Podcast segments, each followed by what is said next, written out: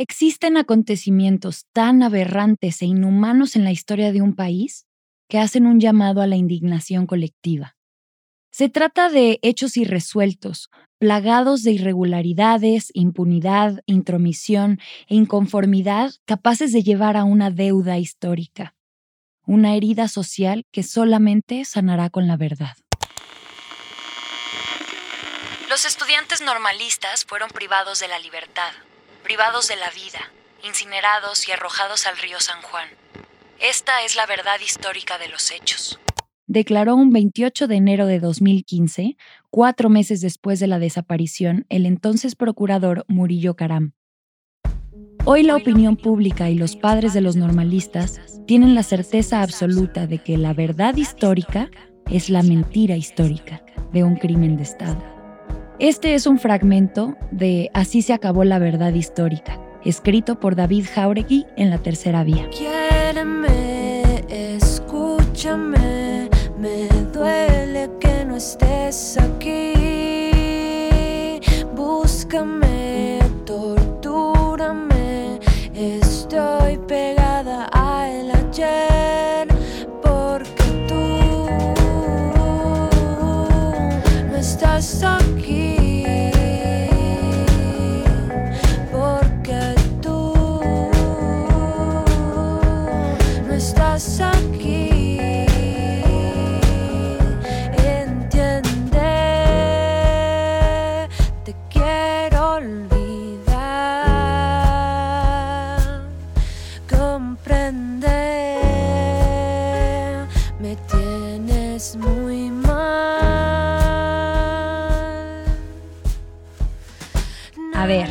No sé qué piensas que pasó aquí, pero no es lo que tú crees.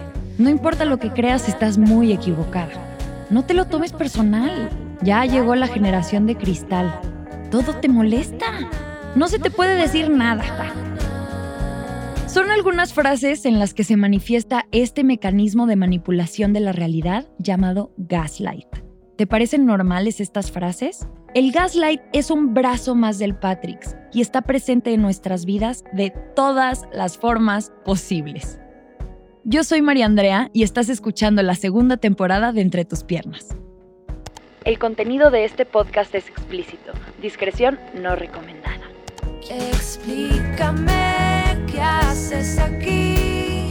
Pensé que ya no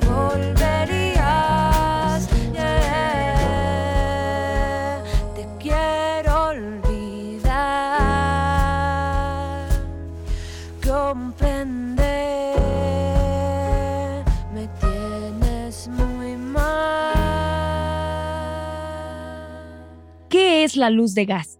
¿Por qué nos es tan difícil darnos cuenta cuando vivimos situaciones de violencia? Gaslight, Luz que agoniza o Luz de gas fue, primero que nada, una película que salió en 1940 en la Inglaterra victoriana.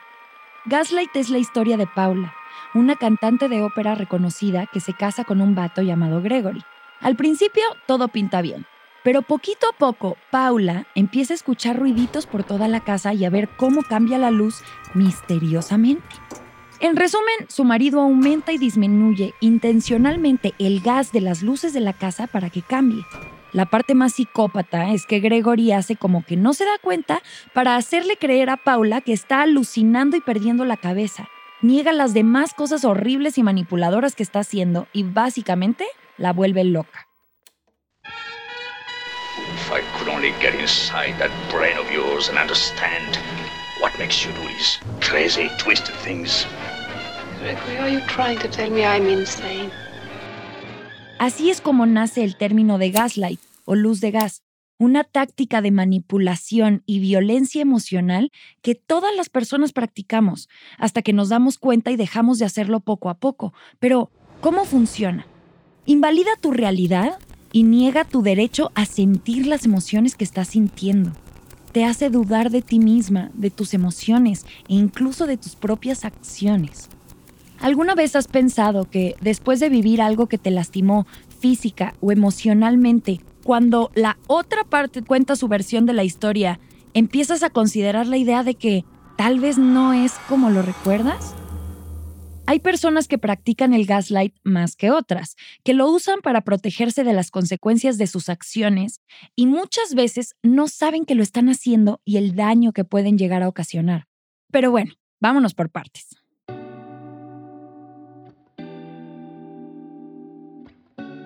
Hay gaslight antes, durante y después de la violencia física y sexual. Cuando empezamos con la investigación para este episodio, veía a quienes hacían gaslight como seres malvados que se regocijan en el mal. Pero poco a poco, conforme conocí más ejemplos y leí más sobre el tema, entendí que como muchos otros problemas en nuestra sociedad, ejercer abuso de cualquier tipo es consecuencia de inseguridades, falta de autoestima, habilidades de comunicación, diversos traumas, falta de inteligencia emocional, etc. No pretendo excusar este comportamiento, pero si ya tiene un nombre, una película, investigaciones científicas, podcasts dedicados a esto y figuras públicas que lo portan como su orgulloso estandarte, si podemos identificarlo hasta con caras y nombres y sabemos el daño que causa, podríamos elegir otro camino. Muchas veces justificamos comportamientos de este tipo con frases como, es que le hicieron lo mismo de chiquito, es que pobre, no se da cuenta, es que no sabe lo que hace y no tuvo malas intenciones.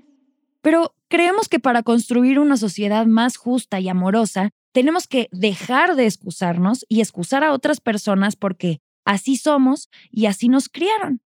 Que tu círculo cercano se comporte de alguna manera en específico no quiere decir que tú tengas que hacerlo igual.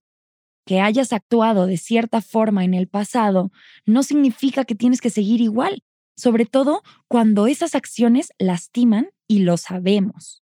Por cierto, te recomendamos que después de escuchar este episodio vuelvas a escuchar los capítulos de Familia 1 y 2.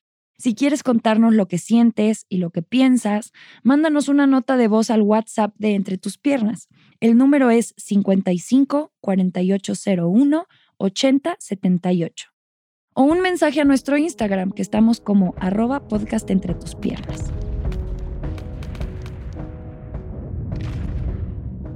Así no pasaron las cosas. ¿No te acuerdas bien? Güey, yo nunca haría algo así. Suenas como una loca. Fue solo una broma. Estás exagerando muchísimo. Yo estoy diciendo la verdad. Y verdad solo hay una, así que... Así fue. Qué azotada y dramática eres. Estás haciendo una verdadera tormenta en un vaso de agua. Nunca hice eso, estás inventando. Eres experta en cambiar las historias a tu favor.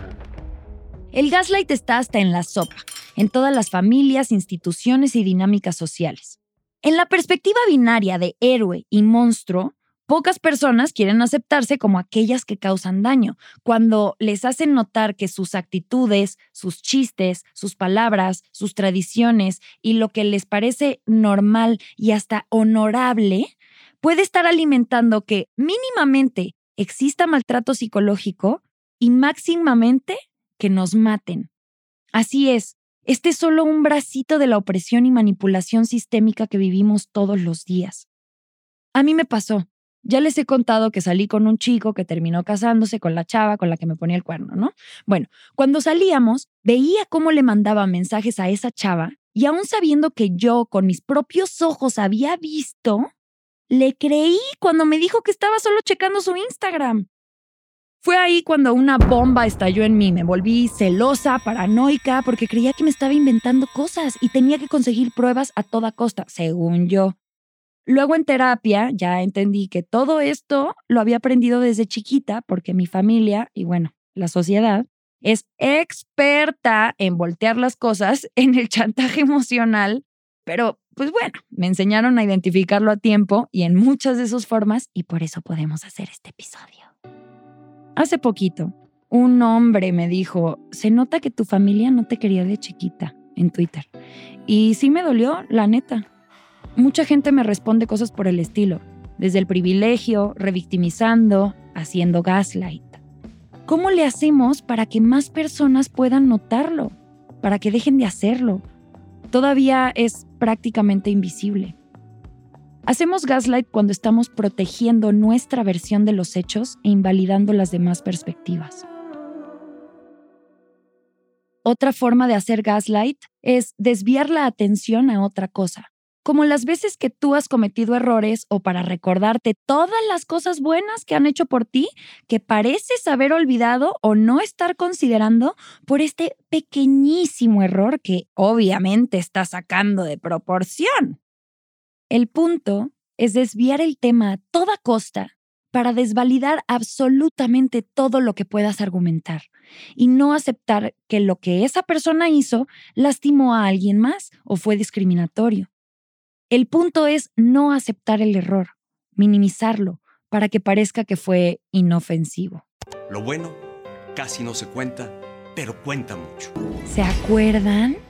¿Se acuerdan de todo el desastre que Peña Nieto hizo durante su sexenio y poquito después de la masacre y desaparición de los 43 normalistas de Ayotzinapa? Tuvo la audacia de silenciar las voces que estaban hartas de sus estupideces y resumir sus acciones a la frase, lo bueno casi no se cuenta, pero cuenta mucho. Uy, en 2014, el gobierno de Enrique Peña Nieto gastó 7 mil millones de pesos para promover su campaña, donde parece que le ruega a la sociedad mexicana que le creamos, que no todo lo que hace es malo, que miremos más de cerca todo lo que ha hecho y que todo esto lo ha hecho por nuestro bien. Peña Nieto necesitó todo ese dinero que bien pudo ser dirigido a la educación del país o a las artes, alimentación o a la investigación y reparación del daño, para intentar borrar de nuestras mentes todo lo que sí hizo mal, lo que sí hizo conscientemente o lo que omitió y lo que no se olvida, desvalidando y desviando la atención de cosas más importantes para limpiar su imagen. ¿Cuál es la prioridad de una relación de cualquier tipo? Proteger la reputación de una parte o el bienestar de ambas. Pero señor, no podemos decir eso. Entonces pongan, lo bueno casi no se cuenta, pero cuenta mucho.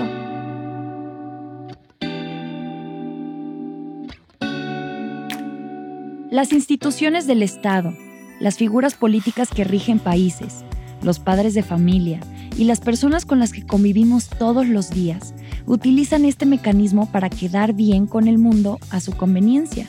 Como Trump, que pasó casi todo su tiempo como presidente contradiciéndose a sí mismo, diciendo en repetidas ocasiones que él no dijo eso. En el filme de Gaslight, Paula Askit es una mujer exitosa, reconocida por su increíble voz como cantante de ópera que sufrió un suceso perturbador en su vida, el asesinato de su modelo a seguir, su tía.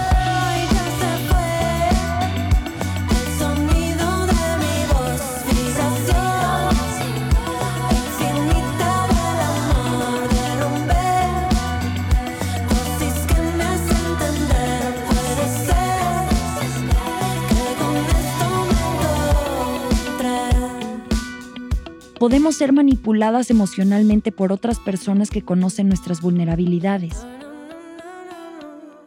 Es así como su esposo Gregory utiliza este dolor y trauma para manipular a Paula y hacerla creer que ha perdido la cabeza.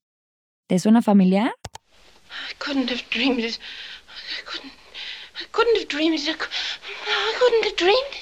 I couldn't have dreamed it.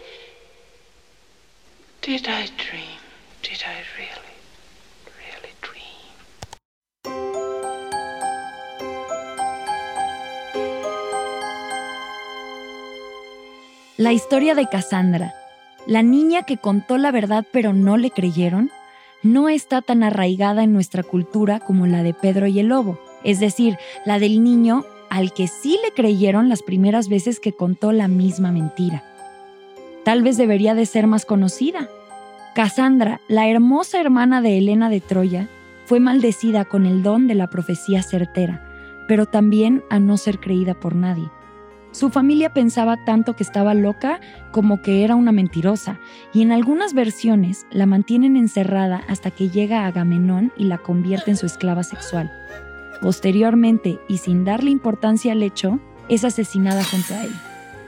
Es frecuente que cuando una mujer dice algo que pone en cuestión a un hombre, especialmente si es uno poderoso o un hombre convencional, o si sus palabras cuestionan una institución, especialmente si lo que dice tiene que ver con el sexo, la reacción pondrá en duda no solo los hechos aseverados por la mujer, sino también su capacidad de hablar y su derecho a hacerlo. Generaciones de mujeres han escuchado cómo se les repetía que deliran, que están confusas, que son manipuladoras, maliciosas, conspiradoras, congénitamente mentirosas o todo a la vez. Podríamos llamarlo el síndrome de Cassandra. Esta es una cita del libro Los hombres me explican cosas de Rebecca Solnit. Muy, muy recomendado, sobre todo para las personas que me preguntan por dónde empezar a leer sobre feminismo.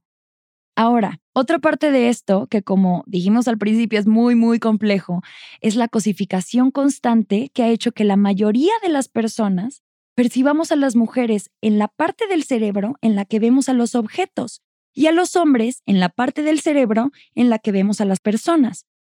Así que de entrada, ya hay mucha gente preprogramada para ser físicamente incapaz de escuchar a alguien que perciben como mujer, porque la perciben como objeto. Y ahí entra el gaslight para que no altere el orden de su realidad. Pero bueno, este tema de la cosificación también requiere un episodio completito. Ya siéntese, señora, por favor. ¿Cómo alguien que abusa y ejerce violencia puede hacer que una víctima guarde silencio por tanto tiempo? ¿Cómo gana cómplices o se escuda en el silencio de quienes lo vean y no hacen nada? ¿Por qué nos apuntan cuando nos quedamos con nuestros abusadores por años? ¿Por qué existen comentarios como, pues, se lo buscó? o, ay, pobre, no tiene la culpa si le provocaron? ¿Por qué es tan normal escuchar frases como, mira lo que me hiciste hacer? ¿Por qué tenemos estos índices de violencia en el país que siguen aumentando y nos seguimos haciendo de la vista gorda sin resolverlo? El 22 de enero de este año, Nat Campos, mega youtuber poderosa que lleva años creando y transformándose con su audiencia, publicó un video de 47 minutos en su canal de YouTube con una crónica detallada de cómo tanto sus amistades como su agencia de management, su mismo abusador, la gaslightearon por años a conveniencia del resto del mundo, sin importar su incomodidad, sus emociones, sus traumas, a pesar de que habló con sus representantes en repetidas ocasiones para que la dejaran de poner con su agresor, al grado que dudó de sí misma y lo aceptó como el resto de la gente a su alrededor lo hacía, hasta que puso un alto contando su historia. Obviamente la posición de mis otros amigos me afectó también porque me hizo pensar que no era tan importante. Y ese, ese es el mejor resultado para que el patriarcado siga vivo, para que el machismo siga latiendo en nuestros corazones y para que el gaslight se vuelva un mecanismo normalizado, incluso por las personas más cercanas a nosotras que dicen que nos aman. Necesitaba hablar con alguien. Fui a casa de una amiga que me consoló, me mm, escuchó y mm, al día siguiente me dejó de contestar el teléfono. Otra de mis amigas me preguntó por qué me había puesto tan borracha. Y otro de mis amigos escuchó y básicamente me dijo como que mal pedo. Y ya, esa fue como la primera reacción que recibí de las primeras personas a las que les dije. Lo que hizo Nat al contar su historia de abuso fue tremendamente valiente. Muchas más contaron sus historias y juntas destaparon una nueva ola de abusadores que además resultan ser líderes de opinión para la juventud, conocidos como youtubers. Nat puso sobre la mesa, con relatos, historias, comentarios y situaciones reales, cómo la cultura de violación está tan normalizada y cómo reaccionamos las demás personas y por qué podríamos hacer un mejor trabajo. Las personas más importantes en mi círculo me juzgaron y me, me vieron como que no era algo importante y y me hizo sentir muy estúpida y me hizo sentir muy estúpidamente culpable de haberme puesto en una situación así. ¿Cómo podemos enfrentarnos y ser parte de una red de apoyo en lugar de rechazar, negar y proteger abusadores por el qué dirán? Puso sobre la mesa cómo elegimos ser parte de la solución o seguimos siendo parte del problema. Durante la misma tarde que salió ese video, también se empezaron a hacer virales situaciones que mostraban a Nat como un ser irresponsable, que había contagiado a todo el staff de un reality en el que participó en tele, que para que se emborrachaba así, que quién la manda, que se las buscó todas, que ella también se lo había hecho otra persona, siguiendo el manual tal cual de Gaslight. Y poquito después, el programa Hoy presentó esta noticia, ¿por qué no?, en su sección de espectáculos. No digo que no puede ser, ni sí ni no. ¿Qué tan algo en una borrachera hace 11, 12 años, vaya, ¿no? Sí.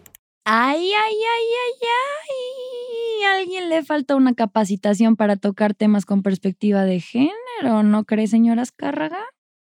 El 2021 es hoy, como el nombre del programa, y renovar será para ayer, pero bueno. Como pudimos escuchar en este clip, el gaslight nos nubla la vista, nos hace perder el foco del centro del problema, el abuso y nos distrae con eventos secundarios para debilitar una historia, para que no tenga tanto peso. Tenemos que voltear a ver a las personas que están a nuestro alrededor y preguntar, compartir, empatizar. Solo cuando contamos nuestra historia y nos creen, nosotras también podemos creer y es ahí donde podemos empezar a sanar y entender lo que pasó. Como dijo Nat, El apoyo lo es todo, sin duda.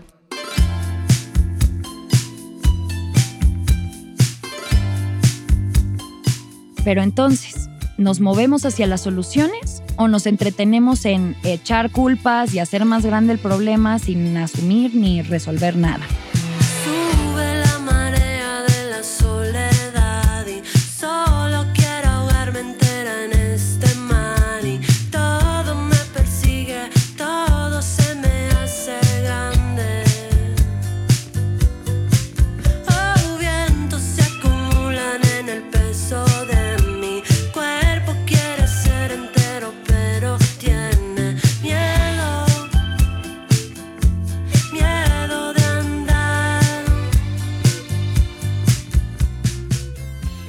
Haciendo para que el gaslight sea parte de la pandemia social que rige al mundo?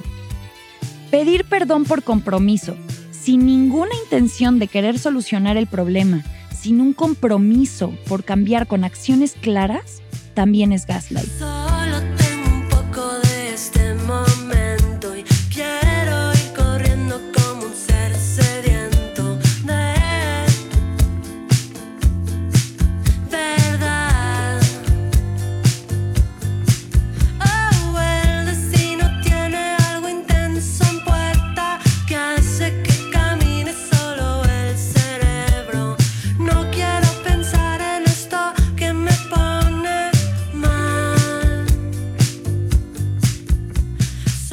Perdón, ojalá las cosas no hubieran pasado así. Perdón, no sabía lo que estaba haciendo. Perdón por no ser perfecto. Perdón, era una broma nada más. Ay, perdón, no te quería pegar. Perdón, se me pasaron las copas y pues ya sabes cómo me pongo. Ah, ok. Volviendo a mi historia, después de haber cortado con esa relación, después de haber encontrado a Rosa Esquivel que me salvó y darme cuenta de lo que estaba viviendo, pude identificarlo y buscar la forma de poner límites para recuperar la seguridad en mí misma primero. Empecé a escribir lo que pensaba, lo que sentía en un diario, haciendo cartas, teniendo conversaciones con estas personas por escrito para dejar huella de lo sucedido y que no me vinieran con el cuento de yo nunca dije eso. ¿En qué momento llegamos al punto de necesitar pruebas para recuperar nuestro poder, nuestra credibilidad, nuestra palabra? La energía fluye por donde ponemos nuestras acciones. Y el gaslight muchas veces es solo el efecto boomerang de nuestra cultura que lleva siglos siendo machista, racista, clasista, transfóbica y con un modelo histórico de gente privilegiada saliéndose con la suya, haciendo berrinches, pagando para silenciar, provocando terror para no asumir las consecuencias de sus acciones. Pero ya podemos grabar y compartir. Con el celular tiene más poder que Donald Trump. Así le canta Mon Laferte. Vinimos de un sistema de colonización de muchas generaciones. Estamos tan cubiertas de capas como las cebollas, pero nuestras capas son de creencias, comportamientos y normas que apenas nos estamos cuestionando y desaprendiendo, que nos estamos quitando para encontrar y crear soluciones. Ni las violaciones, ni el acoso, ni los asesinatos, ni la intimidación son casos aislados ni algo nuevo. Pero entonces, ¿por qué siguen pasando? Porque ahí está el gaslight a la mano cuando alguien se atreve a hablar. Es más fácil negarlo todo que considerar las implicaciones y responsabilizarse por el impacto que pueden tener nuestras acciones o palabras en las demás personas para entonces arreglarlo. Quien hace gaslight intenta evitar los desafíos, cree que sus acciones están por encima de la crítica porque no tuvo las malas intenciones en hacerlo así. Y bueno, pues este comentario no tenía esa intención, no tendría por qué hacerlo. Escudarse en buenas intenciones es solo decir, preferí imponer lo que yo creía de ti para ti a preguntarte lo que querías o ver por tus necesidades y escucharte. Y pues es como admitir, sí, te estaba viendo como el objeto en mi cabeza y no viendo a la persona que tenía enfrente. Así que hice lo que quise antes de preguntarte si tú lo querías, pero no quería hacer daño. Solo lo hice por inercia. No me pude controlar, es que es mi instinto natural, es mi trabajo. Te quería hacer un favor. Si yo así soy, así ha sido siempre. Me emociono. Estaba fuera de mí, no era yo. Hay muchas formas de evadir la responsabilidad y afrontar las consecuencias, ¿no? La violencia emocional es gradual, es escalable y lo hace casi toda la gente que conozco, y es la base para las demás violencias. Hasta yo lo hago. Para mí empezó con frases como, siempre es un pedo contigo, o te estás imaginando cosas, solo es mi amiga. Y no, no me lo imaginaba, compa, ya tienen un bebé.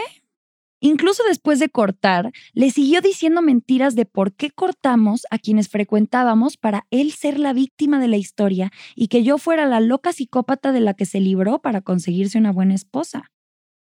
Dejar pasar una vez este tipo de situaciones, que nos portemos indiferentes aun cuando estamos viendo que el problema está en nuestras narices, nos hace parte del problema. Cuando yo caí en estos espirales de confusión y de duda, cuando me empecé a dar cuenta, a reconocer el problema y a verlo desde afuera, lo empecé a ver todos lados. Lo vi repetido en el trabajo, con mis amigas, con mi familia, en redes sociales, con mensajes de gobierno. Y dejar pasar uno es dejar que sigan las demás. Si como dice el principito, lo esencial es invisible para los ojos, solo se puede ver con el corazón.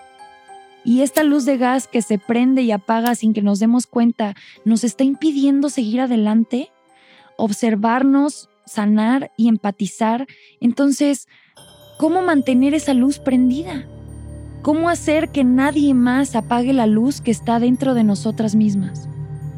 Dicen por ahí que cuando sanas, brillas. Y en esta segunda temporada de Entre tus piernas queremos acompañarte y que podamos sanar en conjunto, sino para qué estamos. El gaslight es un mecanismo para mantener las cosas como están y tiene que parar si queremos vivir en paz y libertad. Basta de imponernos historias que luego nos hagan dudar de la nuestra. Basta de la inseguridad de otras personas reflejadas en nuestras propias vivencias y basta de minimizar, ridiculizar, trivializar o hacer cualquier cosa por asegurar que solo haya una verdad, una versión. Y por coincidencia y beneficio de la persona que hace gaslight, pues es su versión y su verdad, como la palabra de Dios, por palabra, obra y omisión. ¿O cómo era? También queremos preguntarte, ¿tú dónde has visto gaslight? ¿Has hecho gaslight alguna vez? ¿Cómo lo identificas? ¿Lo has frenado? ¿Cómo? Seguimos aprendiendo entre todas.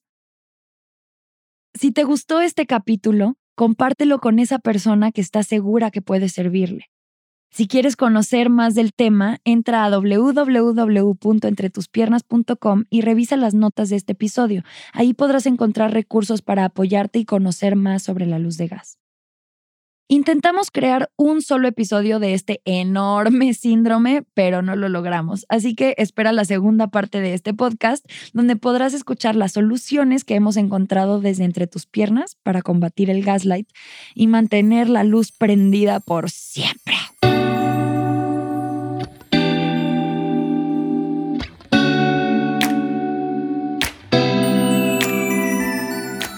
Tenemos muchas sorpresas debajo de la manga para este 2021. Muy pronto sabrán de qué se trata. Bueno, pero ya, una sorpresita y ya nos vamos. Como sabes, nuestra primera temporada ha sido fondeada por Nodalab y Caldero en su totalidad. Pero queremos seguir creciendo y seguir aportando este granito de maíz para florecer. ¿Y qué mejor forma de apoyarnos que apoyando y colaborando con otros proyectos? Conocimos a la marca Nana Mincita hace poquito y nos enamoramos de lo que hacen. Sudaderas y playeras bordadas a mano por mujeres de comunidades indígenas de Michoacán. Al colaborar con Nana Mincita, buscamos estar en armonía con el medio ambiente, dar una paga justa a todas las personas que contribuyen a este proceso de creación y que tú puedas tener algo precioso, bien hecho y que apoye a muchas personas y a seguir haciendo este podcast. Ganar, ganar, ganar, ganar, ganar. Si ganas tú, ganamos todas. ¿Quieres saber cómo conseguir una de estas prendas? Que por cierto son edición limitada. Puedes enterarte de cómo conseguirlas en nuestro Instagram o en la página web. Como siempre, infinitas gracias por escucharnos.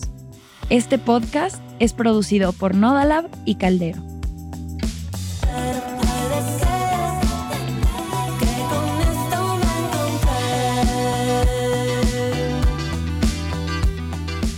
El guion original es de María Andrea y Sofía Benedicto. Miguel Andrade hizo la edición. Diseño sonoro por Nayeli Chu. La música original es de Vanessa Zamora. La portada la hizo Talia M. Y la producción corre a cargo de Jorge González.